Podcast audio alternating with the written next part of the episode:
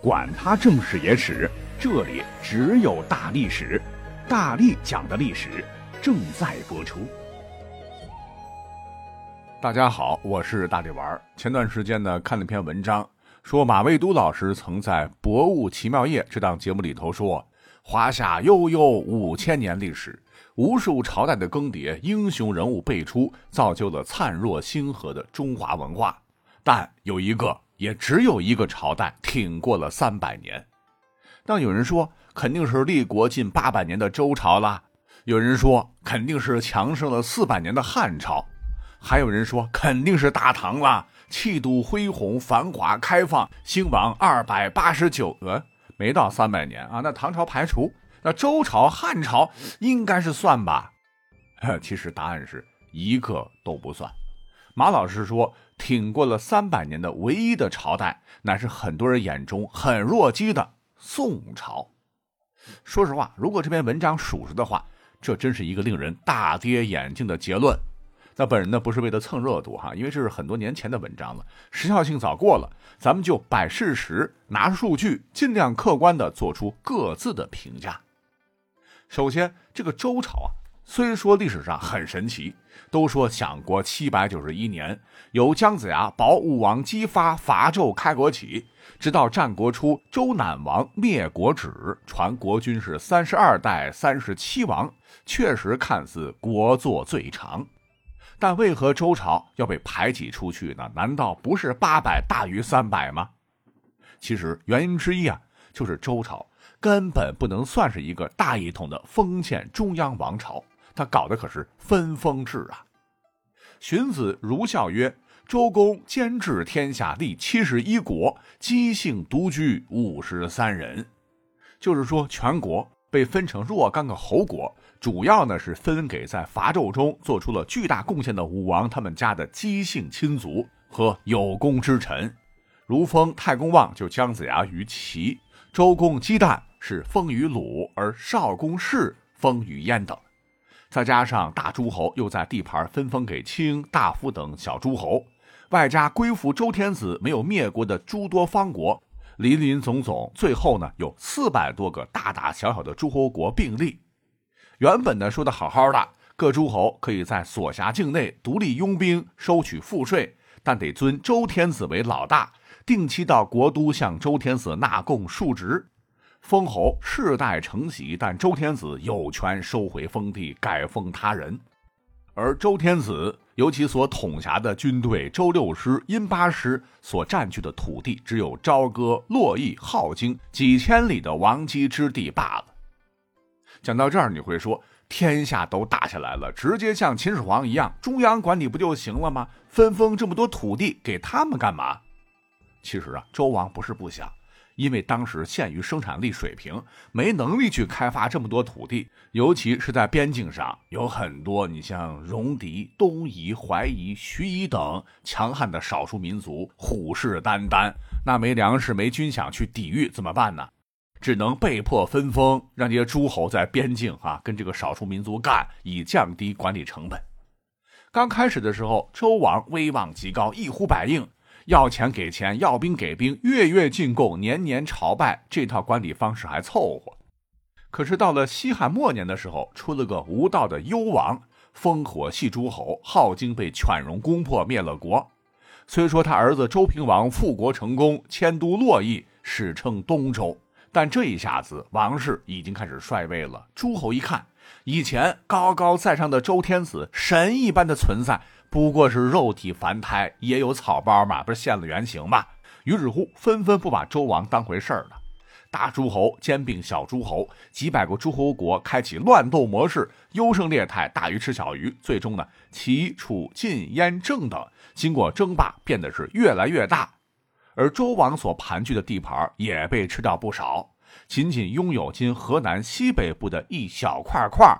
方圆只剩下四五百余里，地窄人寡，要号召力没号召力，要军力没军力，要经济没经济啊！反而常常被诸侯霸主挟持当招牌，沦为了橡皮图章。那这才是真正的挟天子以令诸侯哈！之后呢，原本一点点的东周朝的王室，又内斗，分裂成了小东周公国以及东周国，在四面强国包夹之下彼此攻伐，最终呢，双双被秦国所灭。所以你看哈，说什么周朝建立了八百年基业，其实水分很大。周王说话管用的，满打满算也就二百多年历史。故而西周哪里算是撑过三百年的朝代呢？还是个奴隶制国家。那好，既然周朝不行。汉朝怎么就不算呢？第一个盛世就是汉初的文景之治啊！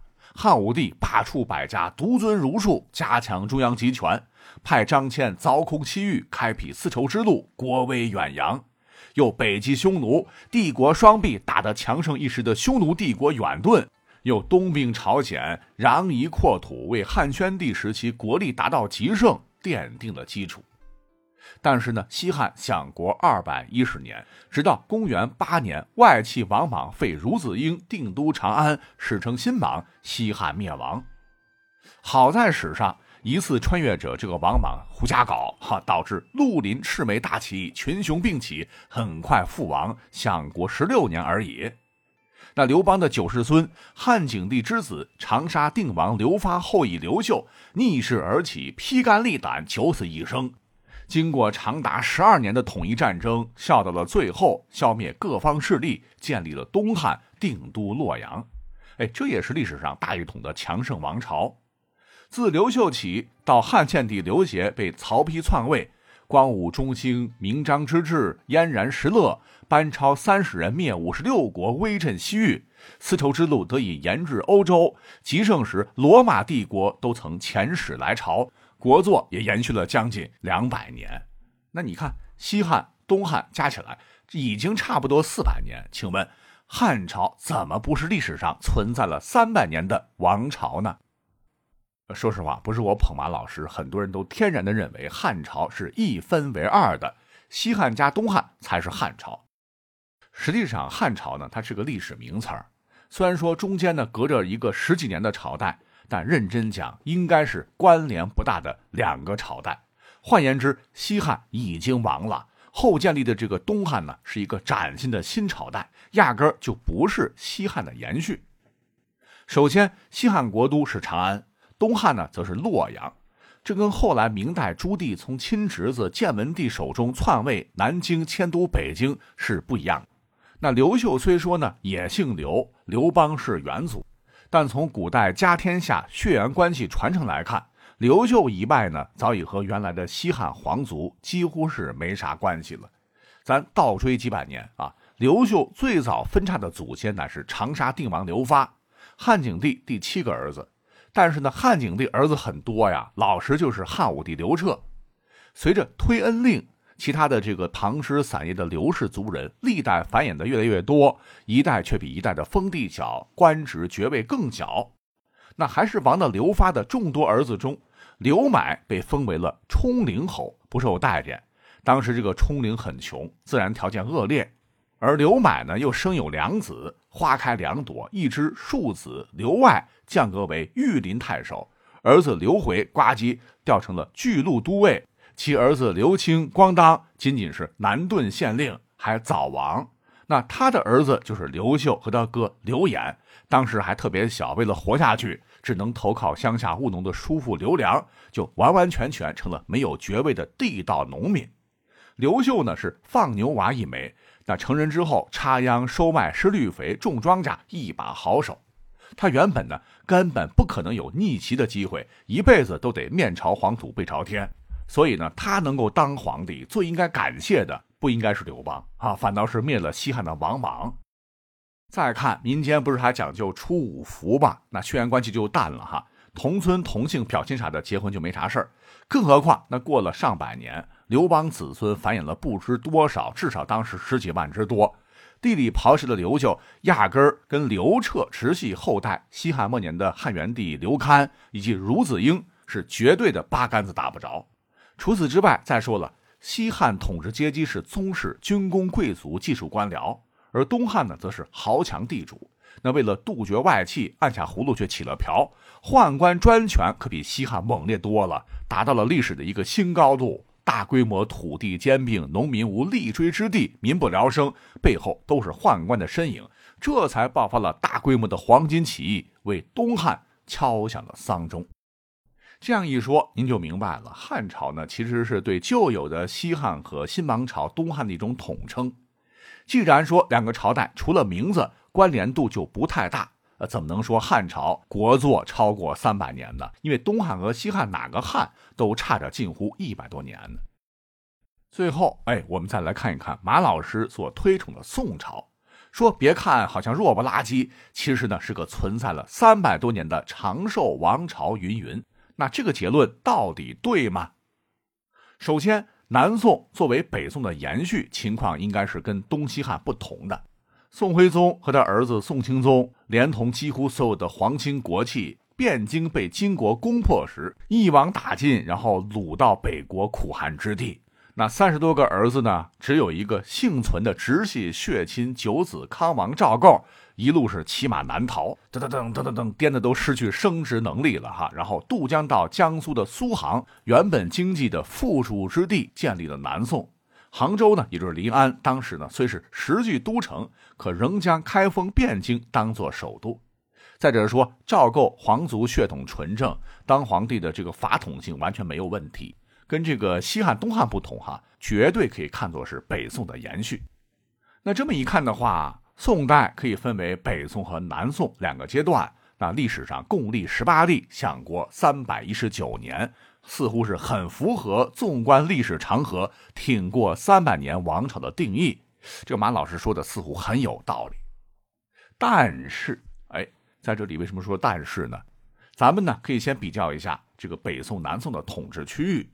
北宋建立者赵匡胤当年是结束了安史之乱、五代十国的分裂局面，基本上完成了中原地区的统一。注意是基本上哈，疆域呢比起唐朝差太远了。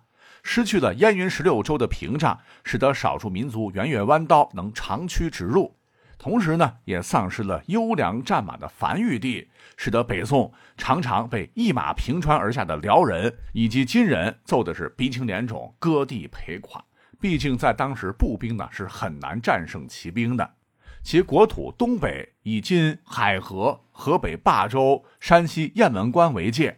西北以陕西的横山、甘肃东部青海黄水为界，西南以岷山、大渡河为界。那北宋到了神宗时，对战西夏，连战连捷，又收复了河湟。宋徽宗财大气粗，靠财力又赎回了幽云七州，疆域最大时仅为二百八十万平方公里，跟汉唐动辄八九百万平方公里，实在是没法比。但是这个南宋更可怜。绍兴议和后呢，也就勉强是以淮水到大散关为界，差不多呢是在秦岭淮河县以南地区，西南挨着大理国，东南呢紧邻大海。这个面积呢大约是两百万平方公里。别看这个数字八十万似乎不多，其西南边界和东南边界变化不大，但其实北界因金人入侵而被大大南移，像是河南、陕西、山西、甘肃、山东等地方，基本上就是整个中原吧。靖康之难，中原北地被这个金人占都差不多了。那后来不是岳飞还曾收过一些吗？但是通过和谈，河南部分地区和陕西、甘肃部分呢，又还给了金朝，还要给金朝不少的岁币，以换取和平。到头来呢，这个南宋主要的这个根据地还是偏安江南之地。而纵观历史呢，你会发现，大一统的政权都是中原的王朝。即使说现代，你像东晋。以及南北朝时候的南朝宋齐梁陈，那至今是否是正朔还是很有争议的。这个南宋也是一样了。当时的北方是高度汉化、民族融合很深的政权，南宋作为一个弱势的向北方金国称臣的一个南方政权吧，它能完全的代表王朝正朔吗？还是它只是割据一方的一个王朝而已呢？哪怕说经济很强。啊，所以说，如果你的理解是后者的话，或许答案就跟这个马老师不一样。